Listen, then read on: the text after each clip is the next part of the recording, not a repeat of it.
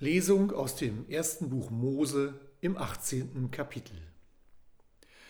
Der Herr erschien Abraham im Hain Mamre, während er an der Tür seines Zeltes saß, als der Tag am heißesten war. Und als er seine Augen aufhob und sah, siehe, da standen drei Männer vor ihm. Und als er sie sah, lief er ihnen entgegen von der Tür seines Zeltes und neigte sich zur Erde. Da sprachen sie zu ihm, Wo ist Sarah, deine Frau? Er antwortete, Drinnen im Zelt. Da sprach er, Ich will wieder zu dir kommen übers Jahr. Siehe, dann soll Sarah, deine Frau, einen Sohn haben. Das hörte Sarah hinter ihm, hinter der Tür des Zeltes. Und sie waren beide, Abraham und Sarah, alt und hoch betagt so dass es Sarah nicht mehr ging nach der Frauenweise. Darum lachte sie bei sich selbst und sprach, Nun, da ich alt bin, soll ich noch Liebeslust erfahren, und auch mein Herr ist alt. Da sprach der Herr zu Abraham, Warum lacht Sarah und spricht, sollte ich wirklich noch gebären, nun, da ich alt bin? Sollte dem Herrn etwas unmöglich sein? Um diese Zeit will ich wieder zu dir kommen übers Jahr, dann soll Sarah einen Sohn haben. Da leugnete Sarah und sprach, ich habe nicht gelacht, denn sie fürchtete sich. Aber er sprach, es ist nicht so, du hast gelacht.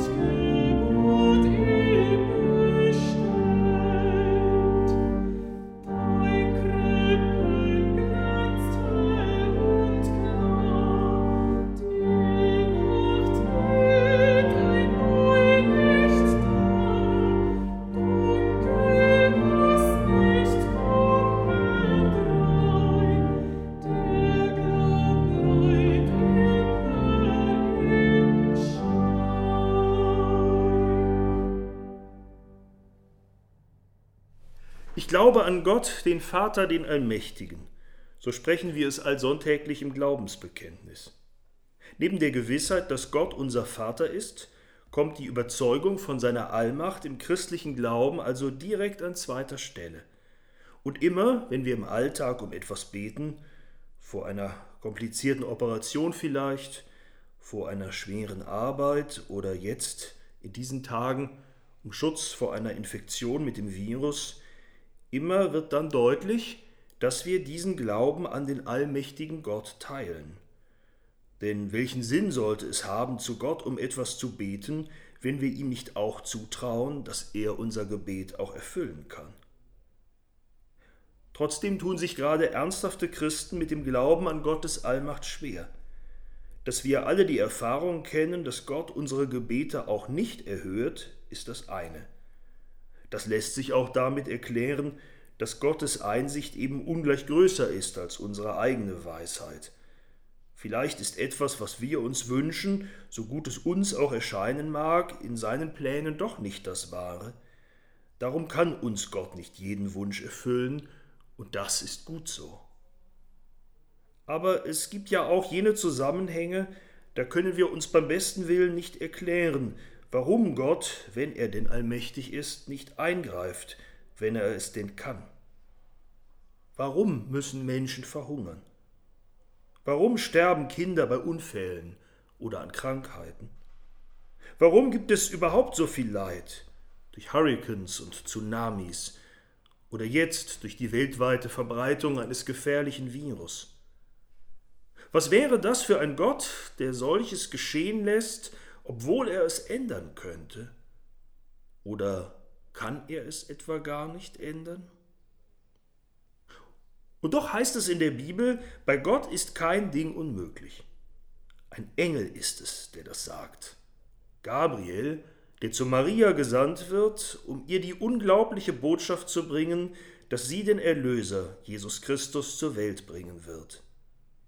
Aber wie ist das möglich, wo ich doch von keinem Manne weiß?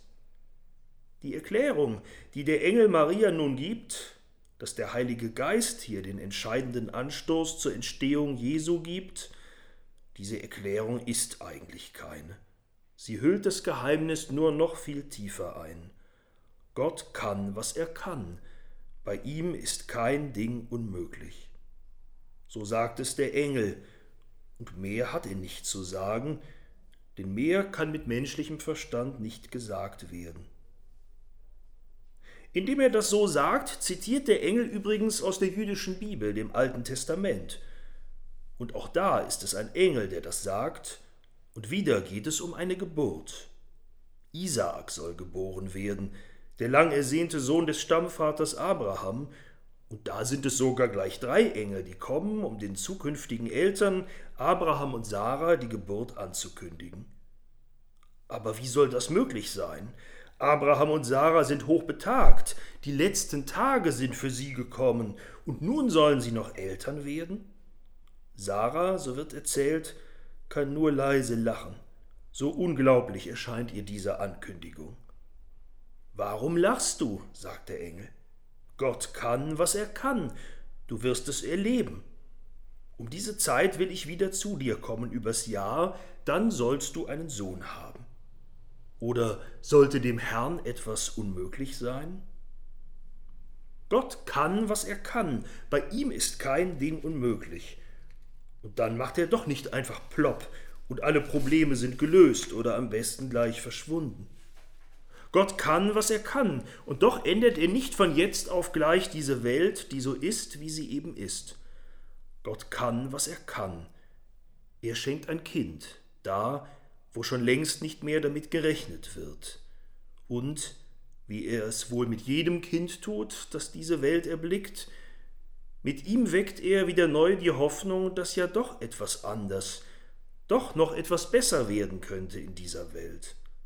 Mehr tut er nicht in seiner Allmacht und doch so viel. Gott kann, was er kann, bei ihm ist kein Ding unmöglich. Und doch sind sie nicht einfach so vorbei, die Leiden auf dieser Welt, so sehr wir uns das wünschen mögen. Aber Gott kann, was er kann. Er wird selbst ein Kind dieser Welt. Er lässt sich auf sie ein. Er lebt mit Haut und Haaren, was das heißt, ein Mensch zu sein, sich zu freuen und zu verzweifeln und zu leiden, sich zu sehnen und enttäuscht zu werden und doch wieder Hoffnung zu schöpfen und alle Richtung ist klar. Er wird abwischen alle Tränen von aller Augen, und Leid und Geschrei und Schmerz wird nicht mehr sein, das hat er versprochen, und er wäre nicht Gott, würde er das nicht auch wahr machen. Aber der Weg, den er dahin geht, der ist wundersam. Er beginnt mit der Entstehung dieses Embryos im Bauch von Maria, dieses kleinen Kindes, das sie Jesus nennen werden das lernen wird wie alle Kinder und solche suchen wird, die mit ihm und von ihm lernen, wie das geht, den Willen Gottes zu erfüllen, zu hoffen, zu lieben, zu vertrauen, zu leiden, bis es ausgelitten ist, das Leiden dieser Welt, zu sterben, um verwandelt zu werden zu neuem ewigen Leben, er und wir und diese ganze Welt. Gott kann, was er kann, sollte ihm etwas unmöglich sein? Aber er beginnt es in dieser Zeugung, in dieser Geburt, in diesem Kind. Ja, darüber könnte man lachen, und viele tun das, manche leise, voller Zweifel, andere mit lautem Hohn und Spott. Aber man könnte es auch tun, wie es Maria tat, es annehmen, einwilligen in seinen wunderbaren Weg, ihm Raum geben und sich vom Kinde mitnehmen lassen. Mir geschehe, wie du gesagt hast, dein Wille geschehe, denn bei dir ist kein Ding unmöglich.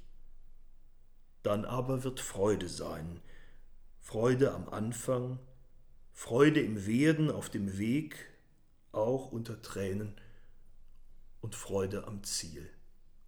Amen.